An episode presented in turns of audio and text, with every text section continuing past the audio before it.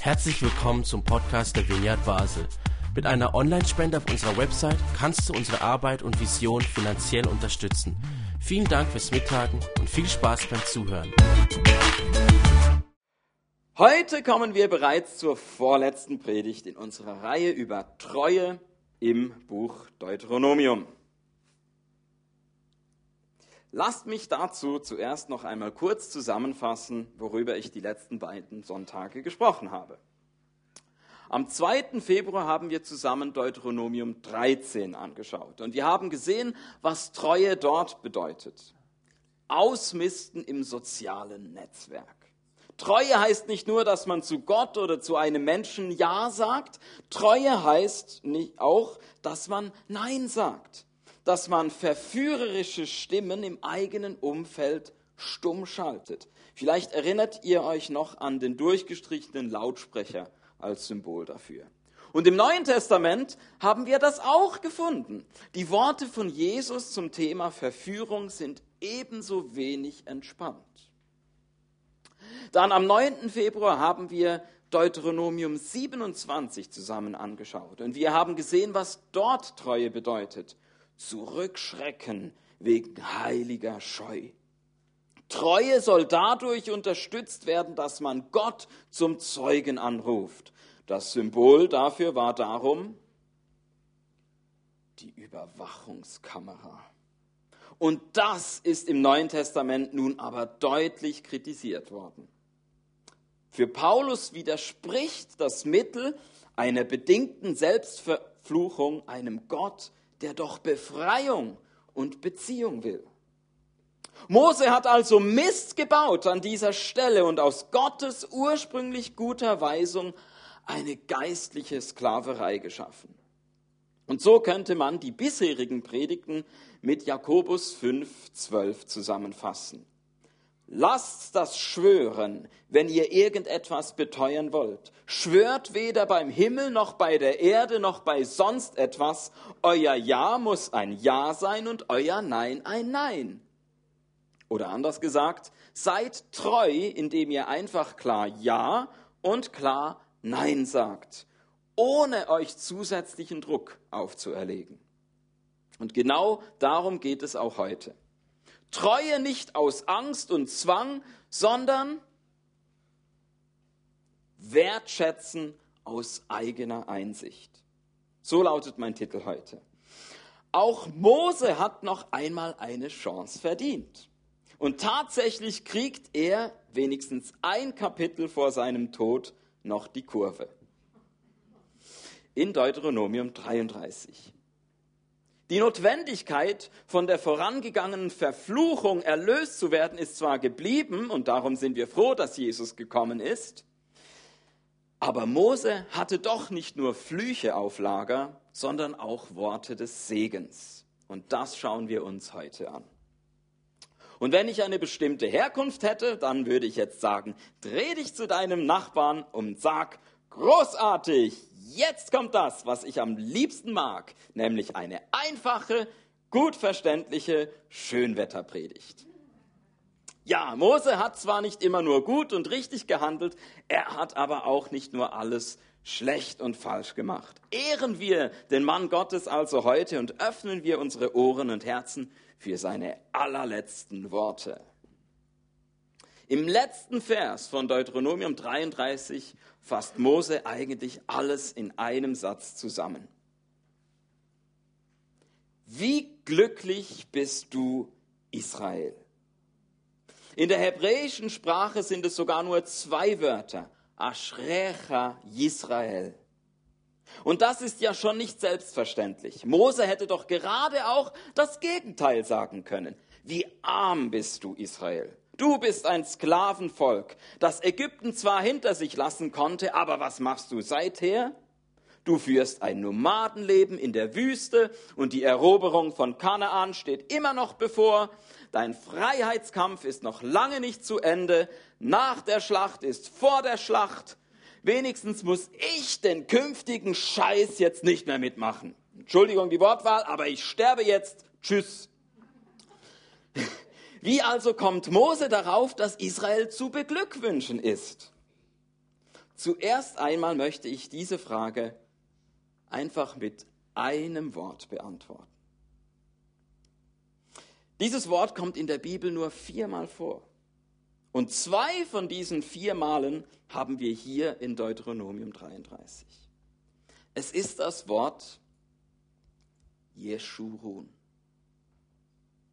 Jeschurun ist ein anderes Wort für Israel.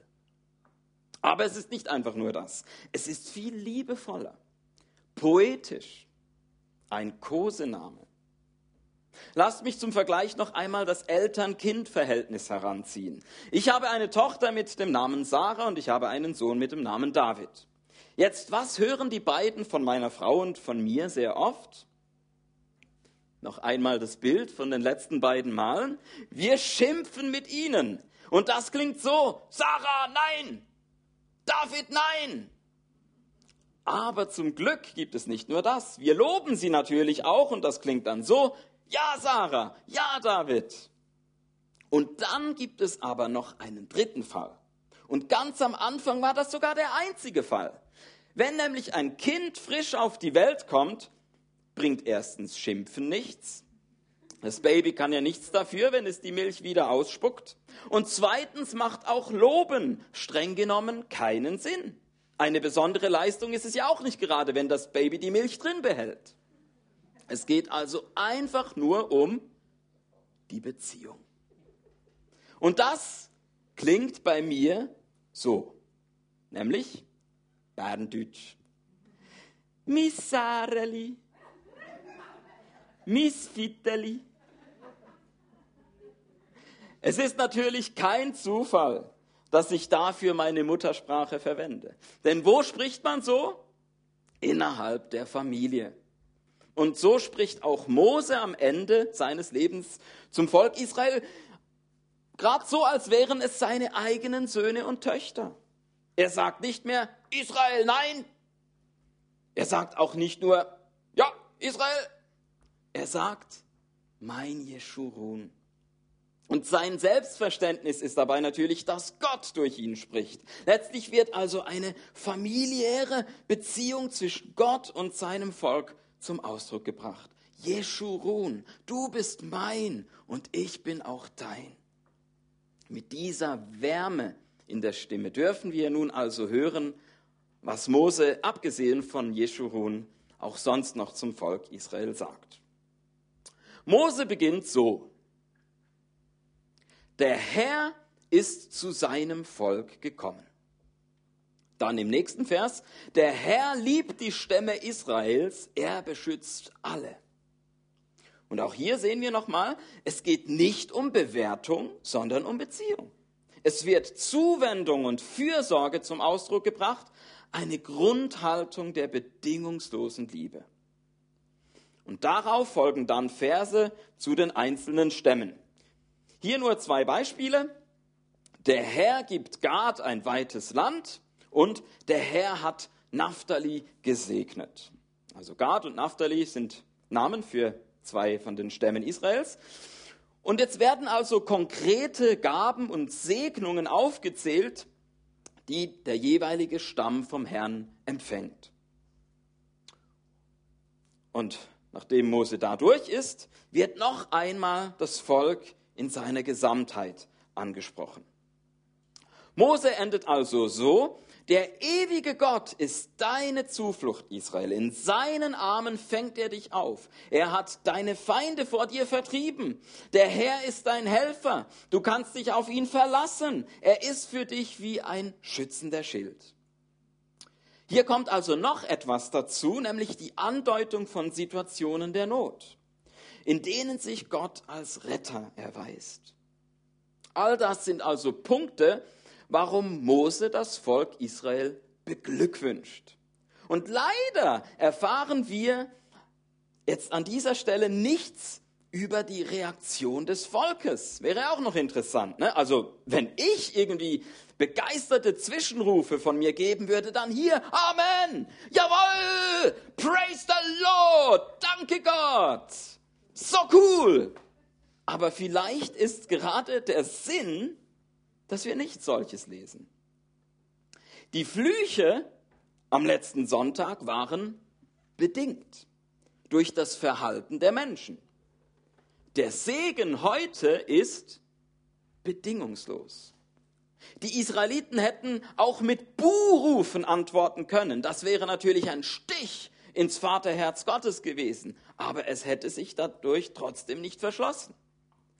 Die Liebe, der Schutz, die Zuflucht, die auffangenden Arme, die verlässliche Hilfe. Mit nichts davon wäre es vorbei gewesen. Gott hätte dennoch nicht aufgehört, die buhenden Menschen als sein Jeschurun zu betrachten. Was für ein Gott. Was für ein ergreifender Moment in der Geschichte Israels. Ich nehme an, dass viele von uns hier auch so einen Moment in ihrer individuellen Geschichte hatten. Irgendwann ist es dir wie Schuppen von den Augen gefallen. Dieser Gott, von dem die Bibel spricht, der liebt mich einfach. Und ich kann durch mein Verhalten das weder abschwächen noch verstärken. Vielleicht dachtest du davor, dass es bei Gott halt um Belohnung und Bestrafung geht. Oder um was auch immer. Aber dann kam dieser Augenblick oder es kam dieses allmähliche Dämmern, es geht um Beziehung. An erster Stelle steht Gottes bedingungslose Grundhaltung, der Zuwendung, der Fürsorge. Und auf dieser Basis segnet er dich dann auch mit konkreten Gaben. Auf dieser Basis rettet er dich dann auch aus Notsituationen. Du musst es dir also nicht zuerst verdienen. Ja, du kannst es gar nicht. Heb doch mal deine Hand, wenn du dieses Aha-Erlebnis auch kennst. Schön, das sind viele, fast alle. Mose kann also in Deuteronomium 33 noch einmal ganz positiv über Treue sprechen. Ja, sogar noch positiver als in der Einführungspredigt. Mose formuliert nicht mehr einen Anspruch. Du sollst den Herrn, deinen Gott lieben. Mose formuliert einen Zuspruch. Und darauf darf man antworten mit, ich will den Herrn, meinen Gott lieben, denn niemand ist so wertvoll für mich wie er, denn nichts ist so kostbar für mich wie sein Gesetz. Und darum haben wir als Symbol heute, gefällt mir. Da sagt ein Gott, Jeschurun. Like.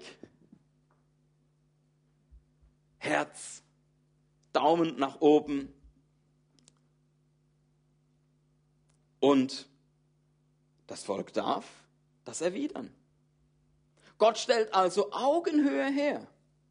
Es ist nicht mehr so, jetzt wisst ihr, was der Tarif ist oder irgendwie so. Und dann muss sich jeder halt äh, überlegen, wie er sich da irgendwie positioniert. Sagen, okay, sondern Gott schafft plötzlich, dass man aus, eigenen, über, aus eigener Überzeugung sagen kann, ja, dieser Gott gefällt mir. Ich mag diesen Gott. Diese Wärme, die ich da spüre, die möchte ich erwidern. Und mir kommt dazu noch eine Szene am Anfang des Lukas-Evangeliums in den Sinn. Das äh, sind zwei äh, schwangere Frauen. Und ähm, in einem der Bäuche ist Johannes der Täufer und er macht einen Freudensprung im Bauch seiner Mutter Elisabeth. Als die mit, da kommt nämlich die Maria, die ebenfalls schwanger ist, mit Jesus im Bauch kommt zu Besuch, die beiden Ladies treffen sich und äh, unterhalten sich und eben schon bei der Begrüßung passiert dieser Moment, dass Elisabeth mit dem Geist Gottes erfüllt wird und ähm, er macht das Gleiche wie, Mo also sie macht, Elisabeth macht gegenüber Maria das Gleiche wie Mose gegenüber seinem Volk. Gegenüber dem Volk, was macht sie? Sie beglückwünscht, sie beglückwünscht Maria. Und jetzt erfahren wir auch, was die Reaktion ist. Maria reagiert und wir haben diesen Text in unseren Bibeln drin. Marias Herz preist den Herrn und alles in ihr jubelt vor Freude über Gott, ihren Retter. Ja, lasst Sie mich gleich direkt zitieren, die Verse 48 bis 54 von Lukas 1. Ich bin nur seine geringste Dienerin und doch hat er sich mir zugewandt. Jetzt werden die Menschen mich glücklich preisen in allen kommenden Generationen. Denn Gott hat Großes an mir getan. Er, der mächtig und heilig ist. Sein Erbarmen hört niemals auf. Er schenkt es allen, die ihn ehren, von einer Generation zur anderen. Jetzt hebt er seinen gewaltigen Arm und fegt die Stolzen weg samt ihren Plänen. Jetzt stürzt er die Mächtigen vom Thron und richtet die Unterdrückten auf. Den Hungernden gibt er reichlich zu essen und schickt die Reichen mit leeren Händen fort. Er hat an seinen Diener Israel gedacht und sich über sein Volk erbarmt. The kingdom is yours. Genau das Gleiche haben wir heute in diesem Lied drin gehabt. Maria sagt also nicht, ich soll glücklich sein, Elisabeth. Ist dir eigentlich klar, was für einen Stress mir dieses Kind bereitet? Ich wünschte, ich könnte es abtreiben oder nach der Geburt aussetzen. Aber vor so etwas schrecke ich natürlich zurück, weil es Gottes Überwachungskamera nicht entgehen wird. Darum füge ich mich. Nein, Maria handelt in Treue zu Gott, weil sie dessen Vertrauenswürdigkeit erkannt hat ein sich zuwendender, sich erbarmender, schenkender, aufrichtender Gott. So einer ist es wert, dass ich ihm treu bin. Huch, was höre ich da gerade? Miss Marieli. Was ist denn das für eine Sprache? Berndeutsch? Wow, dieser Gott ist wirklich sehr liebenswürdig. ich muss immer jetzt an äh, Matthias denken, weil er gerne äh, mich äh, erinnert an so eine Geschichte. Vor vielen Jahren habe ich mal gesagt, offenbar, dass in der, im, im Himmel die Sprache sowieso dann einfach Berndeutsch ist. Oder so. Und ich weiß nicht, ob es da um die Einführung von äh, einem Mundart-Worship-Song ging, aber er hat es mir schon ein paar Mal erzählt. Und ja, so abwegig finde ich den Gedanken bis heute nicht. ähm, wenn wir schon bei dir sind, Matthias, du hast es am Worshipper-Tag so toll gesagt. Was hast du gesagt, ist für dich, ähm, wenn es um Glück geht, um glücklich sein, was ist für dich da der Schlüssel? Genau, Dankbarkeit. Und mit diesem Stichwort von der Dankbarkeit möchte ich jetzt auch zur praktischen Anwendung kommen. Na, gegenseitiges Liken auf Augenhöhe, Wertschätzen aus eigener Einsicht, wie viel besser ist doch dieser treue Wegweiser gegenüber dem von Deuteronomium 27 am letzten Sonntag. Also wenn ich ein, eins von diesen drei Symbolen mitnehmen würde aus dieser Predigtserie, dann sicher auch das mit dem durchgestrichenen Lautsprecher, das finde ich ganz wichtig. Aber wenn ich mich entscheiden müsste, wenn ich nur eins mitnehmen dürfte, ne, dann ist es doch das dass ich Gott treu bin, nicht weil da irgendwie welche ähm, blöden Konsequenzen oder so auf mich warten, wenn ich es nicht bin.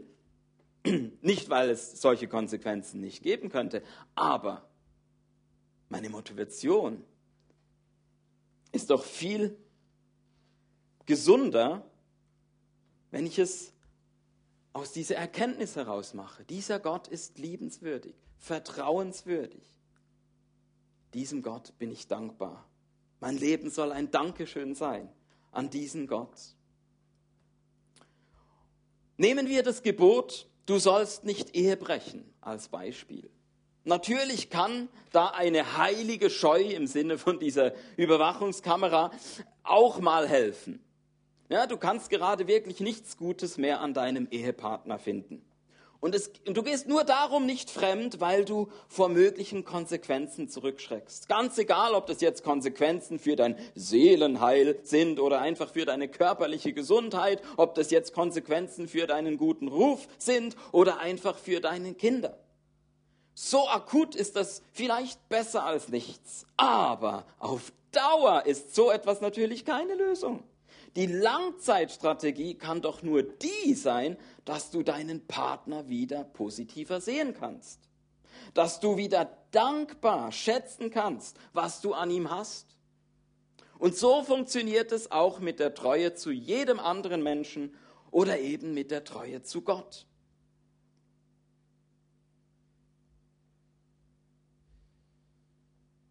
Kannst du dankbar schätzen, was du an ihm hast?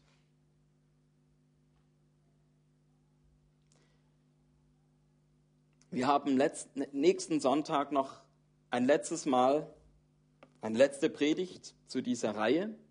Wir schließen, Michel wird das abschließen mit uns. Und wir haben nächsten Sonntag kein Slido mehr. Das heißt, wenn du noch irgendeine Frage stellen möchtest, dann musst du es heute Abend tun. Denn nächsten Sonntag wollen wir ausgiebig eine Ministry-Zeit machen.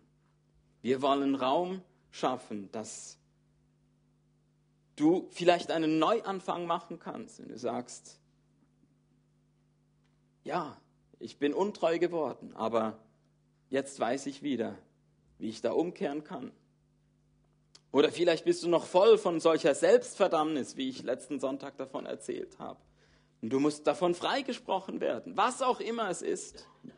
Hey, komm doch am nächsten Sonntag bereits mit dieser Erwartung, dass da Gott dir nochmal eine ganz neue Perspektive schenken kannst. Dass, dass du einen Weg findest, eine Strategie, dass du das Gute, was du in deinem Leben verwirklichen möchtest, das, was du zum Ausdruck bringen möchtest in, mit deinem Leben, dass du das wirklich aus einer Quelle heraus tun kannst, die auf Dauer funktioniert, die nicht mal nur so kurz irgendeine Vermeidungsstrategie ist, weil du gerade mal irgendwie äh, Schiss hast oder so, sondern weil du einfach merkst, ich bin so erfüllt von dieser Dankbarkeit, von diesem Glück, von diesem Segen, von dieser Liebe. Hey, das wünsche ich mir für jeden Einzelnen hier. Dass wenn das noch nicht die Realität ist, und bei wem ist es doch schon anhaltend? Wenn du merkst, ich möchte neu oder, oder wieder bewusster oder wie auch immer in diese Realität reinkommen, der Dankbarkeit, dann nutzt doch die Gelegenheit und mach da am nächsten Sonntag einen neuen Anfang. Sehe ich das richtig? Es gibt eine Frage oder kann ich nicht aktualisieren? Aber gut, auch diese Frage erfordert eine längere Antwort. Daher, ich lese es vor. Wie gehen wir mit den Bestrafungen Gottes um, die später Israel treffen? In der Klammer ist ein Beispiel drin, zum Beispiel die Niederlage wegen Achan im Buch Josua, vielleicht zur Erklärung.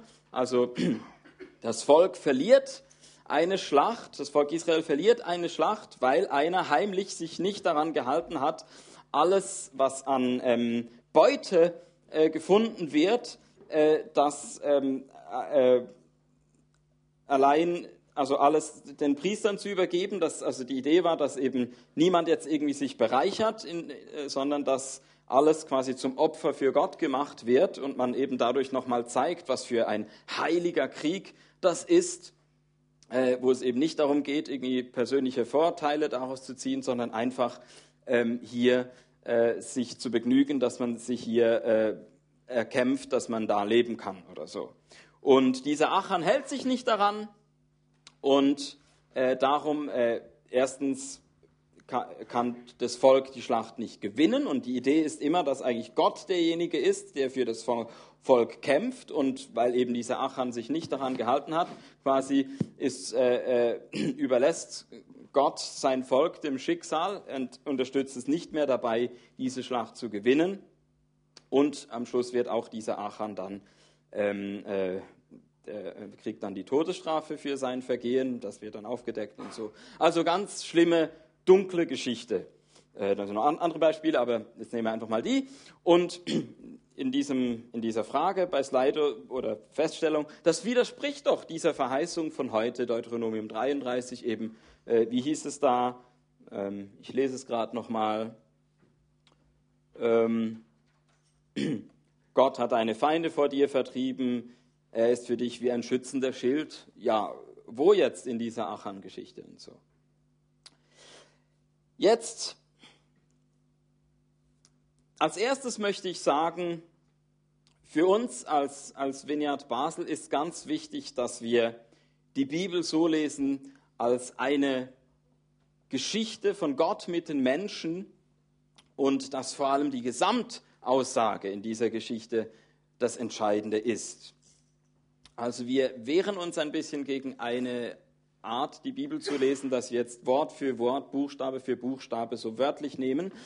Und das heißt jetzt in diesem Fall natürlich auch, wenn jetzt eben solche Aussagen drin sind, wie eben Gott hat so und so gesagt oder so und so gemacht, ähm, weil wir ja gerade auch bei Deuteronomium 27 mit diesen Flüchen gesehen haben, da war es ja auch so, da hat ja auch Mose in, in, in seinem Selbstverständnis als Sprachrohr Gottes gesprochen, Fluch über jeden, der...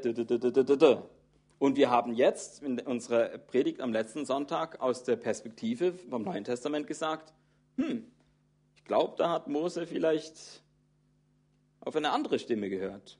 Also das passt irgendwie nicht zusammen. Ich glaube, dass gerade wenn wir jetzt dann später Deuteronomium 33 lesen, ein, ein anderes Gottesbild irgendwie. Wie bringen wir das zusammen? Also, erster Punkt so, was ist jetzt wirklich, ist es einfach, dass die Autoren der Bibel jetzt denken, dass das Gottes Rede oder Gottes Handeln ist, es aber in Wirklichkeit vielleicht gar nicht war? Ähm, aber natürlich kann man mit äh, dieser Feststellung noch nicht jetzt irgendwie alles wegerklären oder so. Also ist eine problematische, schwierige Frage auf jeden Fall. Zweiter Punkt, Bestrafungen Gottes. Was ist eigentlich das Verständnis von Strafe? Wenn wir von Strafe sprechen, dann ist eigentlich im Alten Testament oder auch im Neuen, äh, Strafe heißt eigentlich im hebräischen Denken Tatfolge. Also der Mensch tut etwas und in diesem Tun ist bereits eine gewisse Folge enthalten. Eben, wir haben gesehen, bei diesem Achan, der hat so und so gehandelt und er hat im Prinzip mit seinem Tun, es ist nicht, dass Gott jetzt irgendwie aus dem Nichts sagt, oh, das äh, gefällt mir nicht oder so und jetzt da eine Strafe schickt, sondern eigentlich knüpft Gott eigentlich ganz vieles an das menschliche Tun. Also dass Menschen eigentlich diejenigen sind, die darüber entscheiden, ähm, mache ich das und das und das und nehme ich damit in Kauf, dass körperlich, seelisch, geistlich oder sie das und das dann entsprechende Konsequenzen sind. Und wir können das natürlich als Strafen bezeichnen. Aber ist es eigentlich wirklich die Idee dahinter? Denn ähm, da wären wir, wären wir ja wieder bei der Erziehung, dass es ja, äh, als, wenn wir äh, als Eltern Kinder erziehen, oft gar nicht nötig ist, jetzt eben künstlich irgendwie eine Strafe zu erzeugen, sondern man kann ja einfach sagen, gut, Kind, du hast äh, mein, auf meinen Rat nicht gehört, jetzt lasse ich dich, jetzt machst du es halt und dann wirst du schon sehen, was du davon hast. Und dann eben verbrennt sich das Kind an der Herdplatte zum Beispiel, war jetzt mein banales Beispiel oder so. Also das wäre eigentlich sehr oft, wenn es in der Bibel um Strafe geht, ist eigentlich gemeint Tatfolge. Also der Mensch, der selber verantwortlich ist für sein Tun. Und diese gesamte Predigtreihe, die, die ich äh, jetzt zum Thema Treue gemacht habe, versucht eigentlich ein bisschen aufzuzeigen, dass es hier zwei Dinge gibt, die, die, die wichtig sind. Ich habe mich vorletzten Sonntag ähm, dagegen geäußert, jetzt so wie heute, nach, nach heute könnte man so denken, oh ja, Gott, Treue, ist das ein wunderbarer Ponyhof. So, ja. Aber das ist es nicht. So, also darum habe ich vorletzten Sonntag auch mich gegen Allversöhnung ausgesprochen, weil das eine Lehre ist, die völlig ausblendet, dass das, was der Mensch mit seinen Entscheidungen tut, eine Rolle spielt. Das ist einfach, oh Gott, Liebe, Barmherzigkeit und äh, irgendwie, egal ob der Mensch es will oder nicht, ja, ja, du wirst auch noch und so. Ähm, ich glaube, das ist eine zu sehr vereinfachende Sichtweise. Das blendet etwas ganz Wichtiges aus. Jetzt heute möchte ich mich aber genauso auch äh, äh, dagegen aussprechen, dass man jetzt irgendwie sagt, ja, es ist der Mensch und du entscheidest darüber, ob du in den Himmel kommst oder in die Hölle kommst. Weil auch das wiederum eine Ausblendung bedeutet, dass da ein Gott ist, der liebevoll und barmherzig ist, der um dich ringt, der, um, der dich gewinnen will. So, also es sind diese beiden Seiten, die irgendwo dazwischen befinden wir uns quasi in, in, in der Realität. So, dass, äh, auf beiden Seiten kann man etwas ausblenden und zu einer extremen Sicht kommen. Und ähm, eine solche Sicht wollte ich weder da noch dort mit dieser Predigt weiterbringen.